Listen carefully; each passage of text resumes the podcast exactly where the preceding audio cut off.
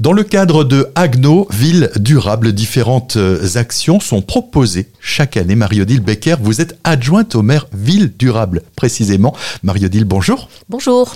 Aujourd'hui, vous venez nous parler de la fast fashion. Alors évidemment, pendant ces fêtes de fin d'année, c'est des temps de solidarité, mais on oublie parfois que ce sont aussi des périodes de surconsommation.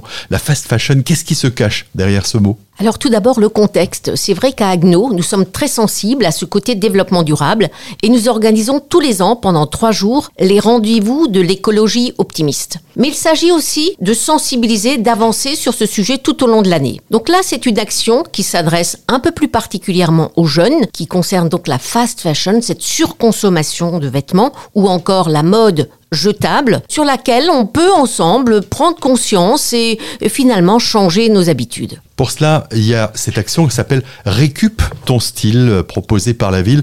Il s'agit euh, bah, d'économie circulaire, clairement. Tout à fait. Alors Récup ton style est une action assez sympathique pour lesquelles on implique les jeunes et une société de l'économie sociale et solidaire qui s'appelle Vétis, dont le but est la réinsertion de gens par le travail et en reprenant des vêtements, les triant, en les réparant et le reste qui ne peut pas récupérer sert à des matières premières nouvelles. Pour cela, des temps d'échange sont organisés de manière opérationnelle. Il y a ces temps d'échange.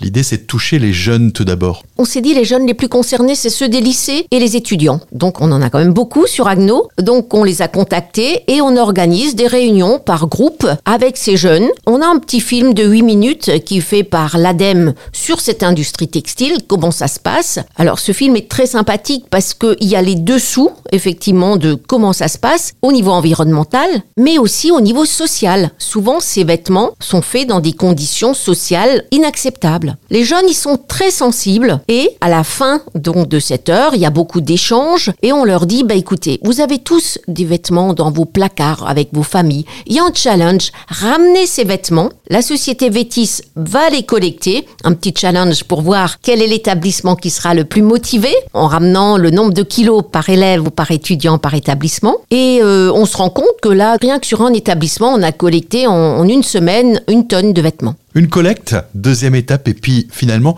l'aboutissement de ce projet, c'est de réunir les jeunes et les parents autour d'un grand défilé. Sur ce type de projet, on ne doit pas être moralisateur, on ne doit pas dire ce n'est pas bien. Je crois qu'il faut prendre conscience collectivement, individuellement, qu'on peut tous agir. Et là, pour le final de cette opération, on se dit, bah oui, amusons-nous, organisons un défilé. Donc, euh, c'est les mannequins, ce seront des élèves et des étudiants, ils sont déjà volontaires. Et puis, avec des vêtements qu'ils ont upcyclés, reconditionnés, embellis, ils vont défiler et ils sont vraiment, vraiment partants. Des rencontres actuellement avec les scolaires, une collecte en cours et ce rendez-vous, notez-le dès à présent, le 23 février, c'est un défilé qui sera proposé exclusivement constitué de produits qui ont été transformés à partir de ces collectes. Ça se passera où? Le lieu est encore secret, mais on aura l'occasion d'en reparler. Mais c'est un moment qui sera fédérateur et surtout, on prendra plaisir aussi à se dire, mais en fait, c'est simple, on peut changer les choses tout en s'amusant. Merci.